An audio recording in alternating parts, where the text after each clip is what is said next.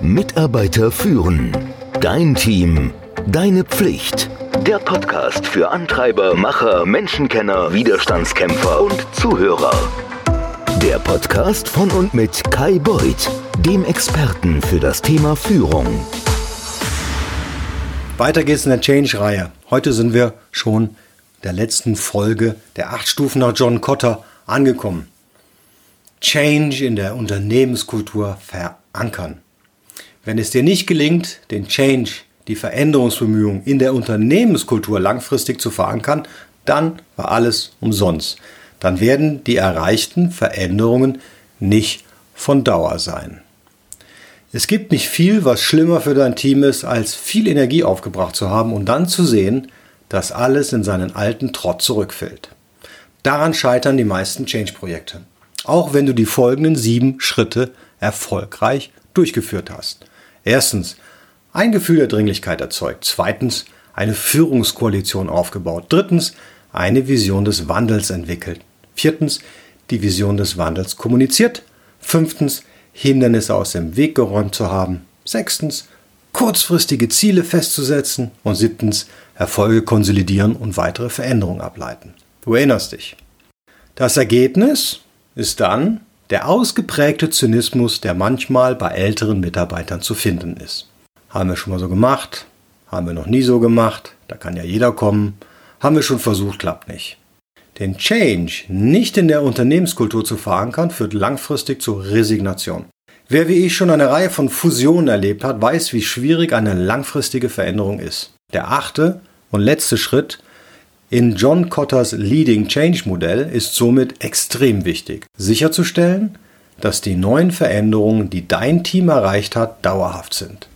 Denn erst der achte Schritt verankert den Change in der Organisationskultur.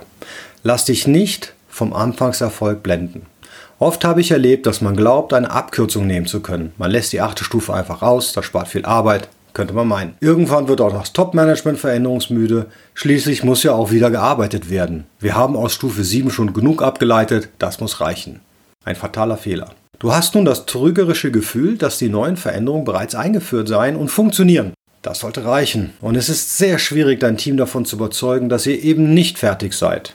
Und wenn sich nun alle wieder anderen Aufgaben zuwenden wollen, Tatsächlich ist das alles dann nicht von Dauer. Außer du machst es zum Bestandteil eurer Kultur. Wie geht das jetzt? Natürlich braucht es erstmal positive Ergebnisse für dein Team. Deine Mitarbeiter müssen gesehen haben, dass sich die Mühen auch lohnen. Du musst dir die Mühe machen, die Vorteile des Neuen mit dem Team zu diskutieren und klar herauszustellen, immer wieder. Die Veränderung zementieren. Wenn du mit den Ergebnissen deines Change zufrieden bist, solltest du mit deiner Führungskoalition und anderen Kollegen an Folgendem arbeiten. Finde die Normen und Werte, die deine Veränderung unterstützen. Diese Normen und Werte nutzt du jetzt, um zukünftig Mitarbeiter zu fördern, zu befördern und auch neue Mitarbeiter einzustellen.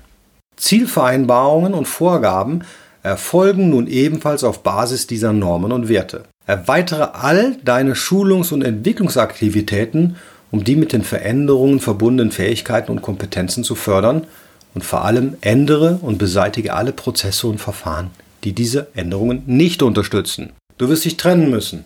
Und es wird Fluktuationen von bis zu 25 Prozent geben. Nicht alle Mitarbeiter werden den Change toll finden.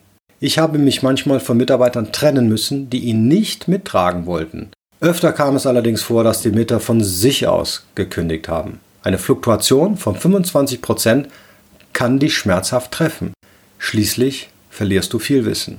Das hört sich jetzt hart an, aber so ist der Lauf der Dinge. Denn du hast ja den Beweis für die Nachhaltigkeit deiner Veränderung offensichtlich erbracht.